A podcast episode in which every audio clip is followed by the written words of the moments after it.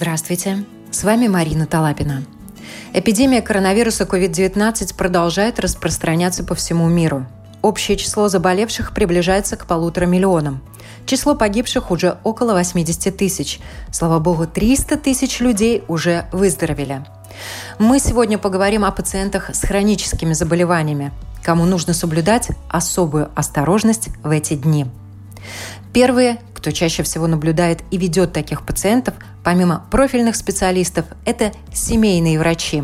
В интервью Латвийскому радио 4 член Ассоциации семейных врачей доктор Велена Шумска рассказала, каким пациентам больше приковано внимание медиков. Это определенно пациенты, которые получают э, ежедневные свои лекарства. Ни в коем случае такие пациенты не должны прекращать терапию.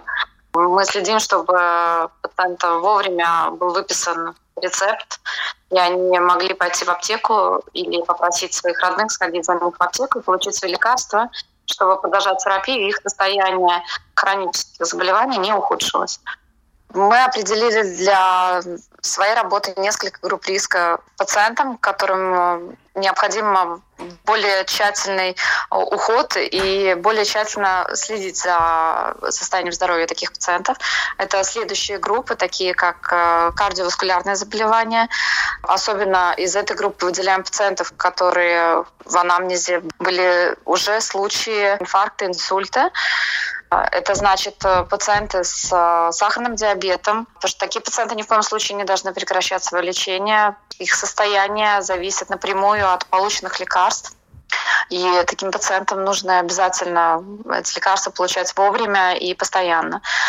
Это значит пациенты с э, респираторными заболеваниями хронические. Это не обязательно люди старшего или среднего возраста. Это могут быть и молодые люди, у которых есть бронхиальная астма, и э, те заболевания обостряются в связи с наступлением весны. Значит, они подвержены еще большому риску при инфекциях получить какие-то побочные заболевания не такая большая группа пациентов с аутоиммунными заболеваниями, но они у нас есть. Мы стараемся их тоже предупреждать, что их э, терапия не должна прекращаться, э, что если у них являются жалобы, они в первую очередь должны обязательно связаться с нами и в дальнейшем со своими врачами-специалистами.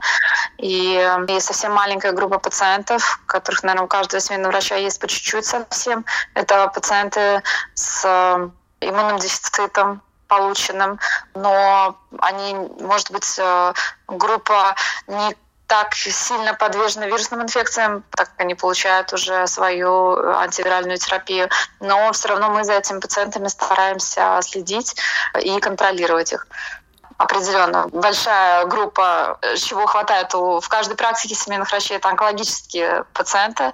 А, независимо от их состояния здоровья, они определенно подвержены большому риску консультация врача, если необходимо, как они могут э, получить эту консультацию в нынешних условиях? Если есть вопросы по состоянию здоровья, по ухудшению или по приему препаратов ежедневных или какие-либо другие вопросы, мы всегда открыты для пациентов. Мы призываем таких пациентов сначала позвонить нам по нескольким телефонам, созвониться с доктором, с помощником врача или с медсестрой и выяснить, как пациенту действовать дальше. Э, нам также доступна консультация специалистов. Мы можем назначить консультацию больницах, и мы, как врачи, сами можем связываться со специалистами, консультироваться по поводу вопросов, которые, если возникают у нас, с чем мы не можем справиться сами. Мы призываем э, пациентов с хроническим заболеванием не приходить к нам э, на прием без предварительного звонка, чтобы уменьшить риски встреч с инфекционными заболеваниями э, непосредственно в нашей практике, так как мы сами, как врачи, являемся фактором риска для таких пациентов. Поэтому Поэтому все, что можно делать, мы сейчас делаем удаленно. С каждой консультацией по телефону мы рассчитываем э, надобность э, консультации, так сказать, уже на приеме. Несмотря на то, что этим группам пациентов больше всего и внимания, больше всего и ограничений, есть какие-то вещи, которые им можно делать, может быть, даже нужно? Пациентам, а, особенно в первых двух групп, определенно показана э, умеренная физическая нагрузка ежедневная, потому что закрыть мы их дома не можем в связи с тем, что ограничено движение, а это может ухудшить их состояние.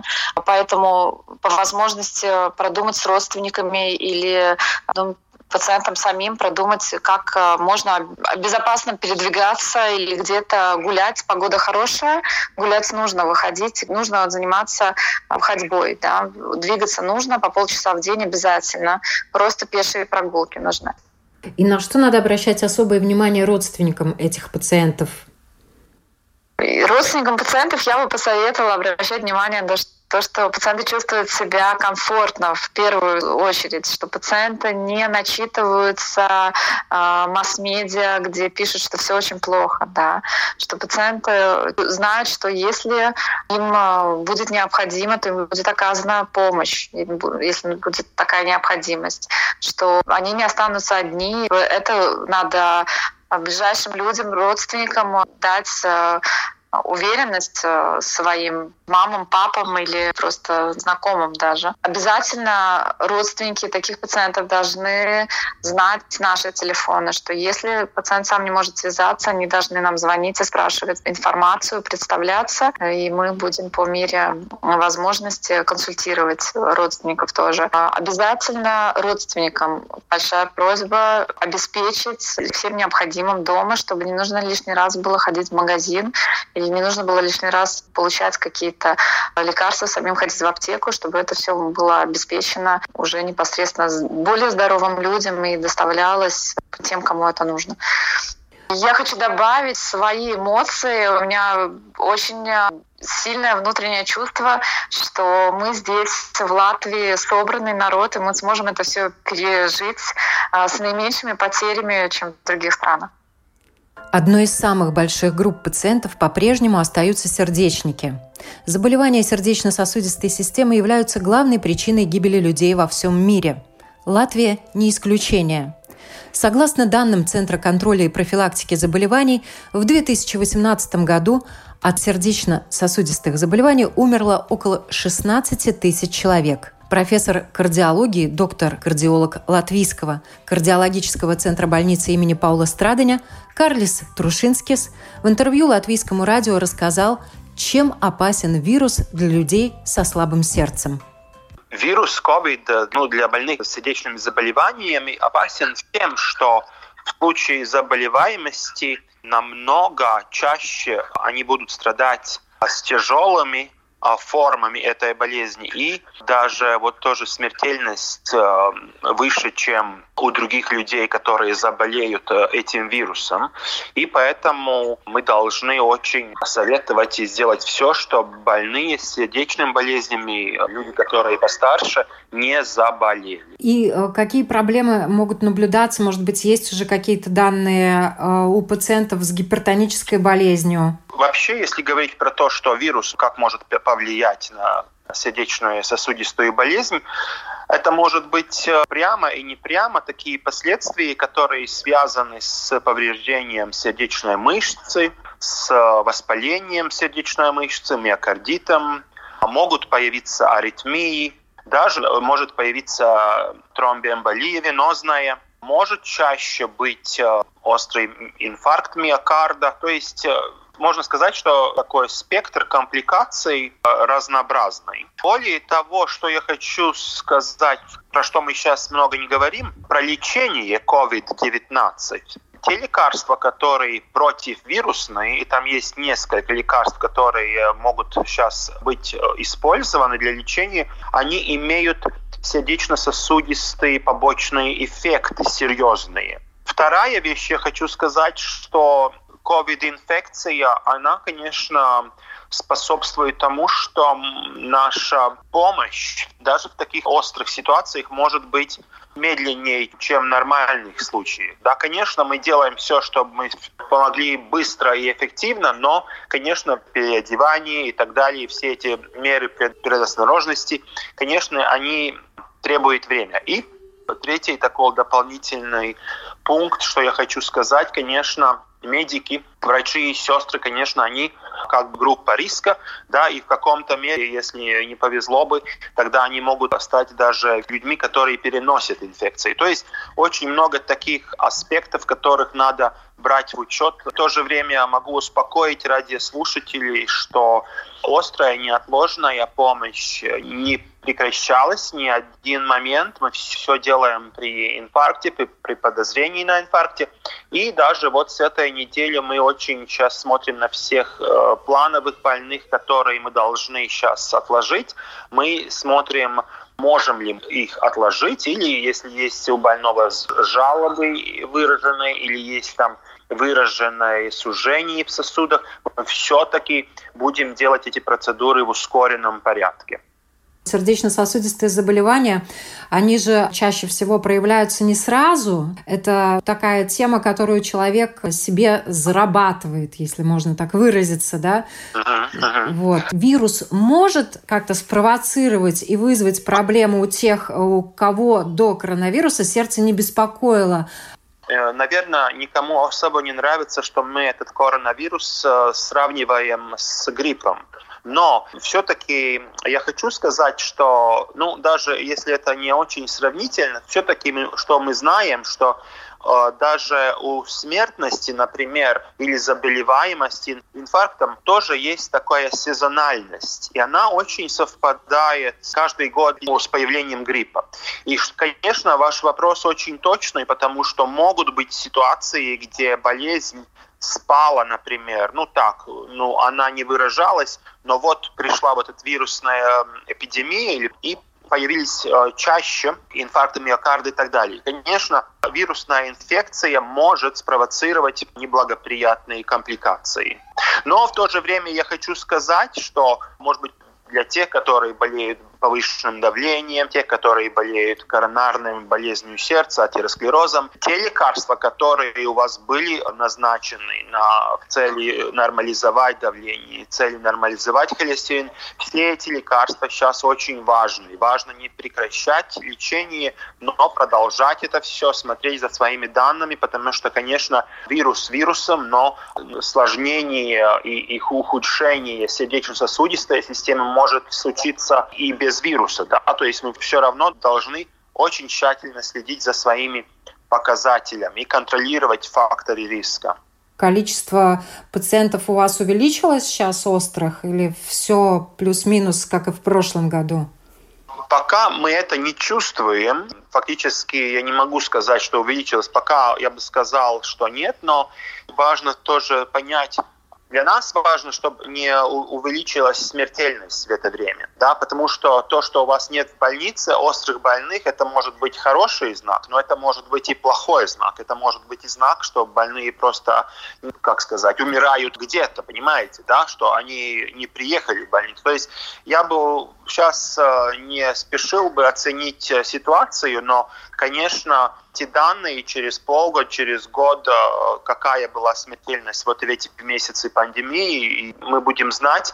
И, конечно, наша цель уже сейчас модифицировать свою работу в то направление, чтобы не позволить увеличению инфарктов, инсультов, кардиоваскулярной смертности и так далее. Да, очень важно уже сейчас работать в это, в это направление. Старший врач Латвийского кардиологического центра больницы имени Паула Страдания, доктор-кардиолог Илья Заки подчеркивает, что очень важно продолжать принимать все лекарства для поддерживающей терапии люди с сердечно-сосудистыми заболеваниями, особенно хроническими, должны непрерывно принимать свои лекарства и находиться все равно под наблюдением, даже телефонным наблюдением семейного врача. То есть они должны быть на контроле. Вы понимаете, любой вирус, так же и как коронавирус, он усугубляет течение сердечно-сосудистых заболеваний. То есть если у человека есть хронически сердечно недостаточно, например, и присоединяется коронавирус, все симптомы хронической сердечной недостаточности могут усугубиться, могут углубиться углубиться и могут ухудшиться. Может быть, ухудшится самочувствие, усилится одышка, предположим. Может возникнуть аритмия тоже. Так что я еще раз хочу подчеркнуть, что больной, если он принимает сердечные лекарства, он должен их принимать все время непрерывно, не переставая и под наблюдением семейного врача. А вам в эти дни много людей, пациентов звонит? Э, немножко больше, потому что люди не могут попасть на прием. Поэтому люди пользуются альтернативным методом консультации, то есть по телефону. Поэтому звонков, конечно, немножко больше, чем было раньше. Э, но мы справляемся пока что. Я еще раз хочу подчеркнуть то, что основная группа риска людей – это люди после 65 лет, э, поэтому э, призыв оставаться дома, я со своей стороны полностью присоединяюсь к этому. То есть люди старшего возраста, пожалуйста, оставайтесь дома, принимайте свои лекарства, консультируйтесь по телефону с семейным врачом и с кардиологом, и ни в коем случае не выходите в людные места, в магазины и в прочие места, где можно иметь контакт с больным коронавирусом. Так что оставайтесь дома. Это мое пожелание. О новом, непонятном, важном. Простыми словами. На Латвийском радио 4. Еще одна большая группа риска – это пациенты с онкологическими заболеваниями. Специалист Министерства здравоохранения по онкологии, доктор медицинских наук, профессор Даца Балтыня рассказала, что нужно знать и помнить этим пациентам и их близким, и кому необходимо особенно беречься. Любая вирусная инфекция у онкологических больных может пройти намного тяжелее из-за угнетения иммунитета.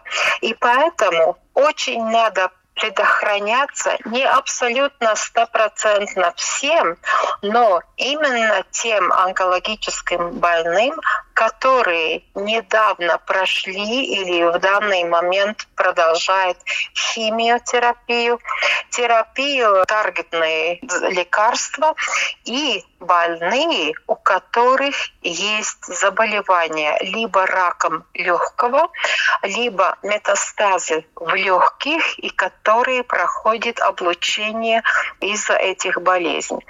Остальные онкологические больные тоже, конечно, должны предохраниться, но вот эта моя названная группа является под самым-самым большим риском.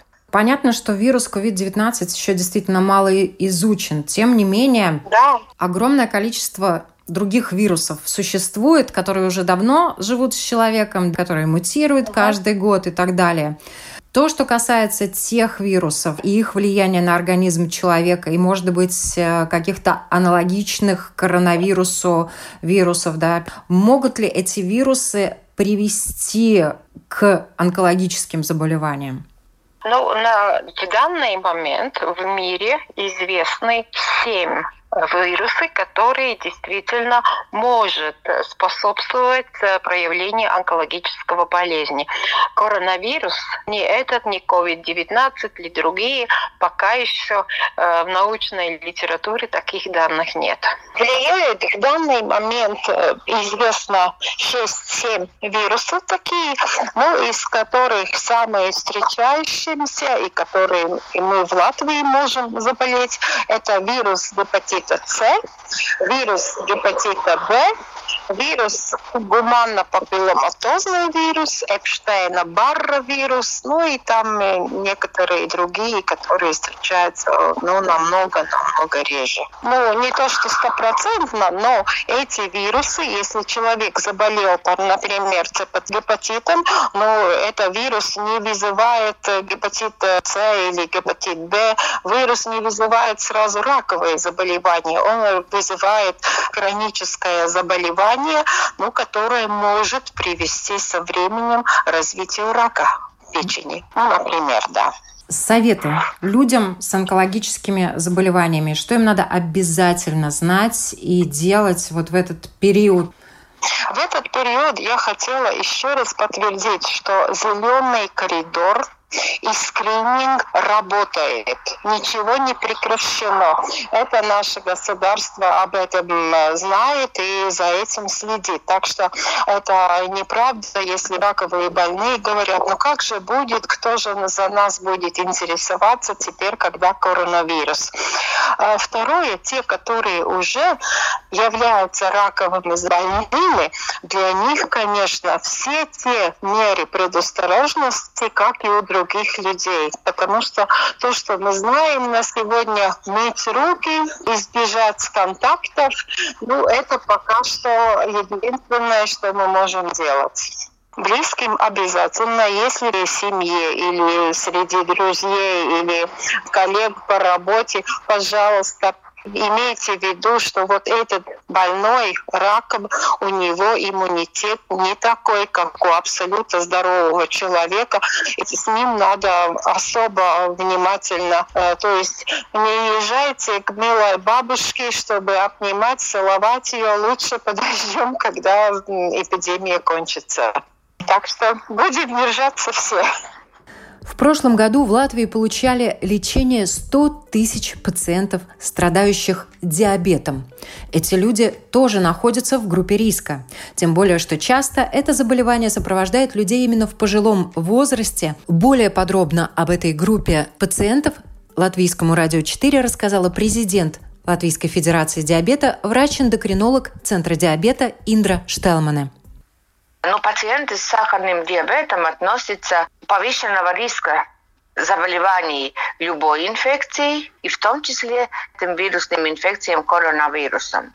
Поэтому именно больных с хроническим заболеванием э, рекомендуется им в этот период более опасаться и наблюдать за себе и очень, я бы сказала, тщательно лечить свою вот болезнь. Если это диабет, следить за диабетом, потому что если лучший контроль диабета, тогда этот риск ну, высокий, но не столь высокий, как при неконтролируемом диабете всем людям надо обращать внимание на, на это. И есть некоторые эндокринологические болезни, которые, может быть, тоже не под хорошим контролем или щитовидной железой, что надо думать и надо опасаться. Но больше всего это относится к больным с сахарным диабетом, потому что это болезнь обмена веществ. Часто бывает, что это не под самым лучшим контролем и это значит, что ни в коем случае, когда какие-то симптомы или температура, или не хочется кушать, что нельзя пропустить лекарства и нельзя пропустить укол инсулина. Да часто люди делают э, ошибку, как бы, вот я не кушаю, мне плохо-плохо, я не делаю, не принимаю лекарства или инсулин себе не делаю. Там может быть вопрос о, о дозе инсулина или о лекарствах, но без лекарств при диабете остаться нельзя ни в коем случае. Это только ухудшает и состояние диабета контроля, и позволяет инфекции какой-то заболеваний ну, более ярко выразиться.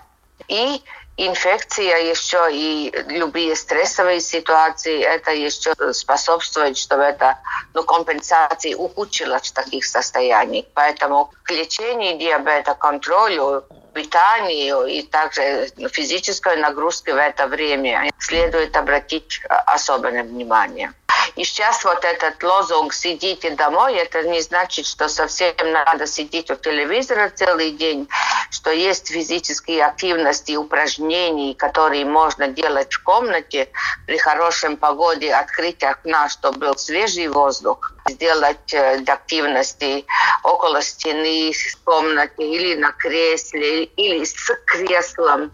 Или также сидеть домой, это не значит, что нельзя идти вдвоем или в одном в прогулке в свежем воздухе или там в парке или в каком-то скверике. Это значит, что не надо идти на места, где много людей, не надо ехать на общественном транспорте, там в магазине, где много людей бывает. Но это не значит, что совсем не нужен свежий воздух. И поэтому как раз в этот период всегда можно с доктором посоветоваться по телефону или по e-почту. Сейчас позволены специалистам эти отдаленные визиты. И за них не надо дополнительно что-то платить. Это очень, э, ну, я бы сказала, удобно, и, и всем это не ухудшает вот эту эпидемиологическую ситуацию, не надо выйти, можно в удобное время, ну, конечно, в рабочее время э, позвонить доктору, э, получить и советы, рекомендации, как поступать при этом, при такой самочувствии. Может быть, там можно, нужно, может быть, менять или, или дозу лекарств, как часто, может быть, каждому контролировать. И также можно и выписать рецепты электронные и идти к доктору. 5% латвийского населения страдает разного рода аллергиями, которые, как известно, могут сопровождаться не только высыпаниями, но и проблемами дыхания. Около половины пациентов-аллергологов страдают астмой. Есть еще такое заболевание, как хобл, которое чаще всего встречается среди курящих людей и также вызывает заболевания легких. Как рассказал в интервью Латвийскому радио 4 глава Ассоциации аллергологов, доктор медицинских наук, аллерголог-пневмонолог профессор Марис Буковскис, именно эти пациенты чаще всего обращаются в сезон вирусных заболеваний, к которым также относят и коронавирус COVID-19 принципе, это у нас контингент, который чаще всего приходит к легочным специалистам, потому что вирусная инфекция, особенно риновирус, с одной стороны, такой довольно легкий вирус, который по большому вызывает только насморк, он вызывает э, обострение бронхиальной астмы и, может быть, вторая группа пациенты, которые более серьезные хроническое обструктивное заболевание легких осень, ранняя весна – это сезон, когда эти пациенты чаще болеют, чаще заболевают обострениями болезни и, скорее всего, чаще всего и попадают в больницу с обострением.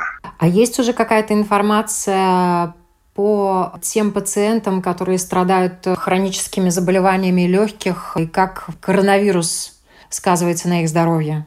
В принципе, э, данных как раз про легочные заболевания, это, в принципе, астма и хобл, да, хроническое обструктивное заболевание легких, очень мало. Я тут нашел одну китайскую публикацию, где было очень мало пациентов, каких-то 8-10 пациентов с хроническим обструктивным заболеванием легких. И, в принципе, эти пациенты, они чаще всего со сниженной функцией легких. Для них все эти респираторные инфекции более опасны. Ну и тут они пишут, что риск попасть, так сказать, в больницу с тяжелым заболеванием, риск умереть, он выше, чем если пациент перед этим не болел вот этой болезнью. Чаще говорят о проблемах у пациентов с коронарным сердечным заболеванием, с артериальной гипертензией, потому что таких пациентов намного больше в этих публикациях и исследованиях, и с сахарным диабетом. Как-то вот эти легочные пациенты тут не светятся пока в этих публикациях. Ну, насчет астматиков вообще ничего не вижу пока я нашел интересную публикацию только что. Недавно выдали э, Европейская академия аллергологов и клинических иммунологов, что они не запрещают принимать пациентам э, медикаменты, ингаляционные кортикостероиды, ну, которые мы применяем при лечении астмы, потому что ну, нет таких данных, чтобы это бы как-то бы уменьшило сопротивляемость организма и увеличило бы, может быть, тяжесть болезни или возможность инфицироваться. Но Второй вариант – это пациенты с аллергическим насморком, то же самое, да, нет никаких данных, что если мы будем употреблять э, кортикостероиды в нос, аэрозоли в нос, что это как-то бы повлияло на, на риск заболеть. Они так очень интересно пишут, если человек из аллергического насморка много чихает, значит, э, ну, это даже хуже, больше распространяет эту инфекцию. У здоровых людей этот коронавирус, он протекает по-разному. А люди с хроническими легочными заболеваниями тоже могут переносить болезнь по-разному? Слишком мало данных. но, скорее всего, хобл, да, хроническое обструктивное заболевание легких. Кстати, мы имеем данные, что у курящих, так сказать, людей эта болезнь чаще и тяжелее происходит. Ну, Хоббл это по большому 80-90, может быть 70 процентов курящих пациентов. И, конечно, скорее всего так и будет, что риск смертности будет у этих пациентов выше. Но я не говорю про астматиков. Если у пациента тяжелая астма, тоже заниженные показатели легочной функции, скорее всего, тоже это будет опасно. Но скорее всего, в меньшей степени. По оценкам ВОЗ, от астмы страдают несколько сотен миллионов человек во всем мире. На... Примерно 330 миллионов. Астма также является самым распространенным хроническим заболеванием у детей. В связи с этим вопрос. Дети астматики. О чем должны обязательно помнить и думать родители в этот период острых респираторных заболеваний и э, период коронавируса? Соблюдать главные рекомендации, которые даются, вот это социальная изоляция или отдаление ну, никаких специфических рекомендаций сейчас трудно дать. А, скорее всего, если у пациента это астма серьезная, средняя тяжесть или тяжелая, тогда все-таки рекомендуется принимать регулярно медикаменты, ингаляторы, да, чтобы астма была под контролем и чтобы это обострение от любой вирусной инфекции. Потому что как закон, если человек тщательно лечит, регулярно принимает э, медикаменты, ингаляторы, тогда, в принципе, обострение реже, обострение они происходят легче, и, в принципе, попасть в больницу с тяжелым обострением риск тоже уменьшается. Так что на этот момент, я думаю, это и будет главное, как надо действовать в этой ситуации. Вирусом очень активно влияет на легкие, и огромное количество людей поступает в больницы с пневмонии по всему миру. Ваши мысли по поводу того, на фоне коронавируса может впоследствии развиться какие-то заболевания, связанные с легкими, после того, как человек этим коронавирусом переболеет? Хороший вопрос потому что одно из выявлений вот этой коронавирусной инфекции, вот эта двусторонняя пневмония, которая выявляется острым респираторным синдромом дистресса или ARDS, Acute Respiratory Distress Syndrome. В принципе, он может оставить ну, какие-то последствия на структуру легких. А, я, может быть, немножко объясню. Это, в принципе, острое воспаление на фоне вот этой вирусной инфекции, этих пузырьков альвеол, а, стенок альвеола, которые они ответственны за обмен кислорода между атмосферой и кровью. Ну и, в принципе, если это воспаление агрессивное, может развиться пневмофиброз в этом, так сказать, в пространстве да, между воздухом альвеолах и сосудом, сосудисто-сердечной системой. Получается, что диффузия вот, кислорода или диффузия углекислого газа, да, который мы выделяем через легкие, она может быть ущемлена, и в результате пациент может получить какие-то остаточные явления. Но на данный момент, я думаю, еще рано говорить о том, что и как будет. Да, это мы увидим в будущем. А сейчас все Э, ринулись укреплять легкие делать всевозможные дыхательные зарядки, дыхательные упражнения и так далее. Вот как быстро человек может укрепить свои легкие посредством упражнений? Ну, я тут буду оппонировать, что, в принципе, это невозможно. Значит, главное, что нас защищает от этой инфекции, это два вида иммунитета, неспецифический, как бы врожденный, и специфический иммунитет, которого, конечно, ну, сейчас мы ее начинаем набирать. Антитела – это разные клетки, которые специфически ну, распознают вот эту конкретную инфекцию. И если мы с ней, так сказать, сталкиваемся, тогда иммунная система активируется, мы не можем заболеть заново. Ну, так как это происходит э, со всеми остальными инфекциями, бактериальными и вирусными. Насчет этой первой, так сказать, неспецифической иммунитета, в принципе, ну, она довольно мало изучена, и реально не очень много или вообще не существует никаких таких особенных методов, как ее тренировать. С одной стороны, да, это если нет вредных привычек, если человек физически активен, если человек не голоден и, и в таком смысле не ослаблен. В принципе, человек, может быть, занимается закаливанием, да, вот, вот это может стимулировать и улучшить этот вид защиты нас от инфекции, но я еще раз повторяю, очень мало мы про это знаем это довольно мало исследовано. Так что я бы сказал, да, мы должны работать на этот неспецифический иммунитет, тем способами, которым мы знаем, но, так сказать, накачать легкие – это не, не выход. Ну, еще что я бы мог отметить, о чем очень мало говорят, ну, перед этой пандемией говорили про холестерин, про курение, про кардиоваскулярные заболевания, но есть еще один очень важный фактор. Бывают разные люди, у которых разно развиты легкие. Считается, что если мы примерно в 6 лет у ребенка в этом возрасте бы измерили функцию дыхания, ну это, можно сказать, первый возраст, когда это можно более-менее адекватно сделать. Если у него функция легких в норме или выше, да, потому что где-то 15-20% имеют даже объемы легких, показатели легких больше и намного больше даже, чем статистически средний. Но бывают люди, у которых функция легких низкая. И это считается как один такой признак, что этот человек, он будет болеть раньше и тяжелее и больше разными хроническими э, внутренними заболеваниями, да, в том числе легочными, в том числе кардиоваскулярными, в том числе даже эндокринологическими, например, сахарным диабетом.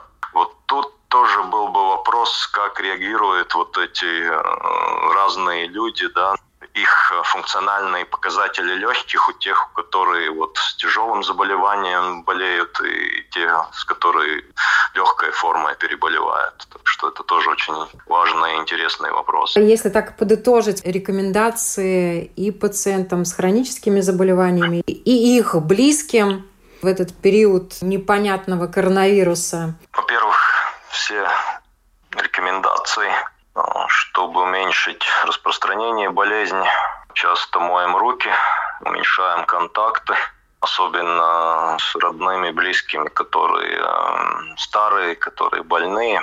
Не ходим в места, где собирается много людей, остаемся дома, но соблюдаем вот эту дистанцию, эти два метра, которые уже повсюду развешены плакаты, надписи сейчас в магазинах и в разных местах. Тут я вижу одну большую проблему в Латвии, я думаю, повсюду это общественный транспорт, потому что там вообще это невозможно соблюсти.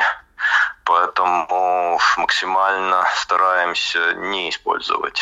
Конечно, я понимаю, есть много людей, у которых нет других возможностей, особенно тоже у пенсионеров, у одиноких людей, у которых, может быть, нет вот этого достатка. Но вот это, я думаю, самая большая проблема у нас на данный момент. Обязательно, обязательно, если у вас астма или хобл, продолжаем или, может быть, стараемся более даже регулярно принимать свои ингаляторы, чтобы улучшить контроль своего заболевания, уменьшить симптомы, если они были, улучшить функциональные способности легких. Да, и если вот появляются эти первые симптомы, кашель, и температура, и особенно одышка, тогда звоним, это 8303, это вот этот телефон, по которому можно записаться на анализы. Ну и если все-таки эти симптомы, они реально в тяжелой форме, тогда, конечно, 113 вызываем неотложную помощь и едем в больницу. Ну, такое обобщение про то, что нужно делать. Сегодня мы говорили о пациентах с хроническими заболеваниями, которые входят в группу риска в период эпидемии коронавируса. Соблюдать рекомендации и беречься бесспорно надо всем. На этом я, Марина Талапина, говорю вам до свидания. Берегите себя и своих близких. Мы работаем для вас.